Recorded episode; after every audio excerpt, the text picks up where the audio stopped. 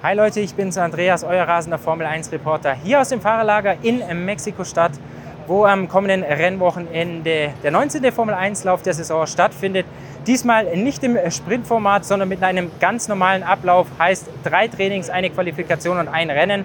Das freut besonders Weltmeister Max Verstappen, der ja bekanntlich kein großer Fan der Sprint-Events ist. Für Max Verstappen ist das Ganze zu künstlich aufgeblasen mit den Sprints und er hat jetzt seine Kritik auch nochmal erneuert. Er sagt, für mich zählt ein Sprintsieg nichts, das gibt mir nichts, sondern nur der Sieg im Hauptrennen. Das größte Thema im Fahrerlager, das bestimmende Thema im Fahrerlager ist aber eines, das in Deutschland aufgekommen ist. Und zwar geht es hier indirekt um den Sauberrentenstall, direkt um den geplanten Audi-Werkseinsatz ab 2026 in der Formel 1. Und ja, da ähm, brodelt die Gerüchteküche gewissermaßen, entfacht durch einen Bericht äh, des renommierten Nachrichtenmagazins Der Spiegel ja, in dem Bericht geht es hauptsächlich um ein Porträt über den VW-Konzernchef Oliver Blume.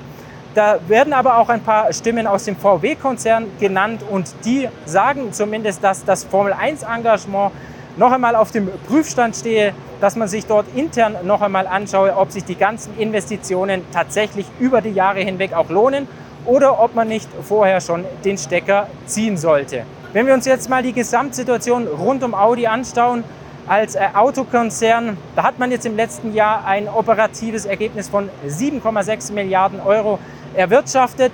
Aber da gibt es schon viele Stimmen, viele realistische Stimmen bei Audi, die sagen, 2024 und 2025 werden viel, viel härtere Jahre für uns, weil man muss einerseits eine Technikoffensive starten, die Produktpalette erneuern, modernisieren und auch das China-Geschäft, das schwächelnde China-Geschäft wieder in Schwung bringen was ja gerade bei Audi, beim VW-Konzern extrem wichtig ist.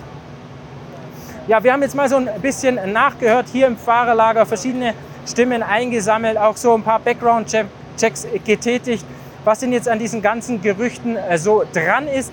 Man hört jetzt mal aus dem Audi Formel 1 Projekt heraus, dass es da keine Indikatoren dafür gibt, dass dieses Projekt gestoppt werden soll oder irgendwie jetzt erstmal eingebremst wird, sondern da wird mit Vollgas weitergemacht. Auch aus dem Sauberrennstall ist zu vernehmen, ist zu hören, dass es keine Unruhe im Team gibt, sondern dass man sich in Ruhe weiterentwickeln wird, in will und in Ruhe auf diesen Audi-Werkseinsatz eben vorbereiten möchte.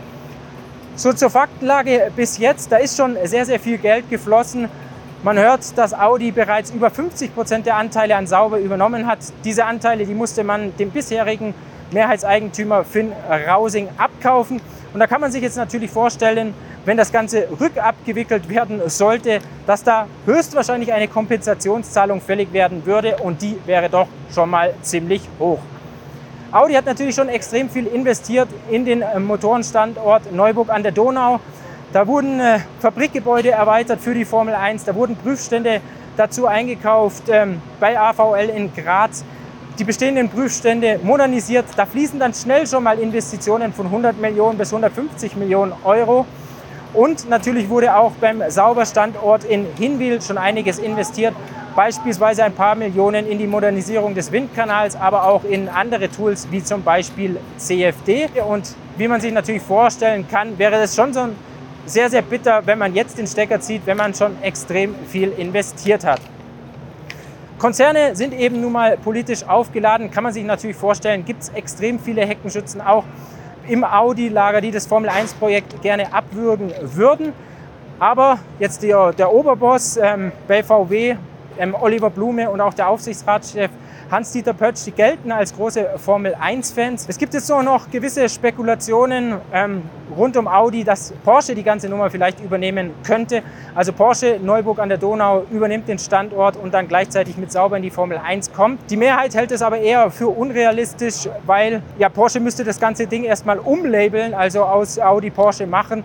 Porsche und Audi, sie sind sich jetzt innerhalb des VW-Konzerns nicht immer wirklich grün. Und für Porsche wäre das gewissermaßen auch ein Gesichtsverlust, wenn man jetzt die Audi-Technik übernehmen würde, um in die Formel 1 einzusteigen. Formel 1, gutes Stichwort. Da ja, reibt man sich wahrscheinlich verwundert am Kopf, weil das Motorenreglement für 2026, das wurde natürlich umgestrickt, um Konzerne wie Audi und Porsche anzulocken. Mit Porsche hat es jetzt nicht geklappt vorerst, Mit Audi war man sich eigentlich relativ sicher, dass es eben klappt und das wäre für die Formel 1, für den Boom der Formel 1, der eh schon so ein bisschen am Abebben ist, natürlich extrem bitter, wenn Audi da vorzeitig den Stecker ziehen würde. Was man noch so hört, ist, dass ähm, Audi-Boss Gernot Döllner, der war letzte Woche in Neuburg an der Donau am Standort, am Motorenstandort, hat sich da mal unterrichten lassen, wie denn ja, der ganze Stand ist, wie weit man bei den Prüfständen ist. Da soll alles eigentlich schon eingerichtet sein, wie weit man äh, bei der Motorenentwicklung ist.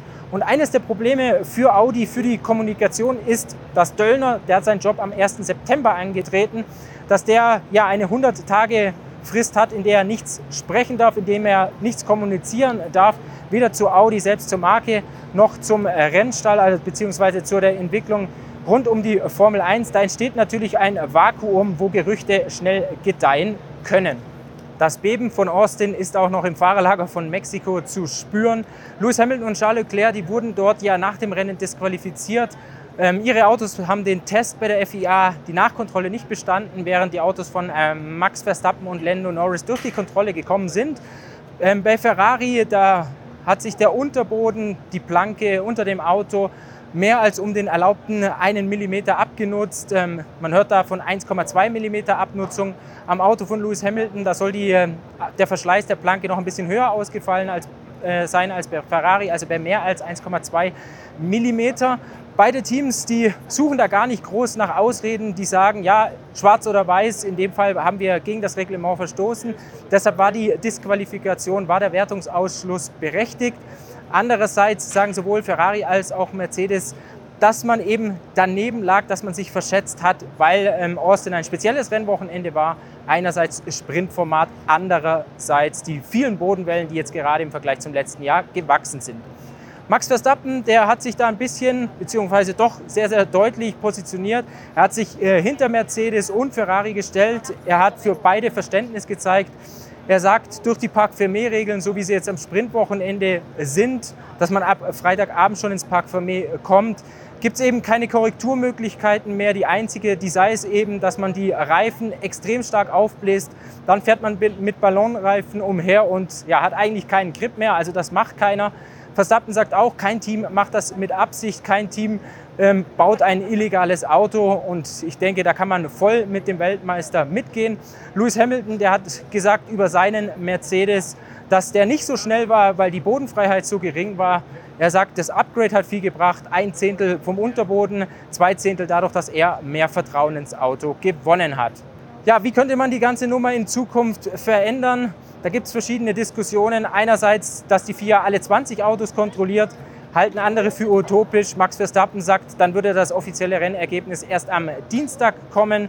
Eine andere Möglichkeit wäre es, dass an einem Sprintwochenende die Schutzplanke unter dem Auto vor dem Rennen getauscht werden dürfte.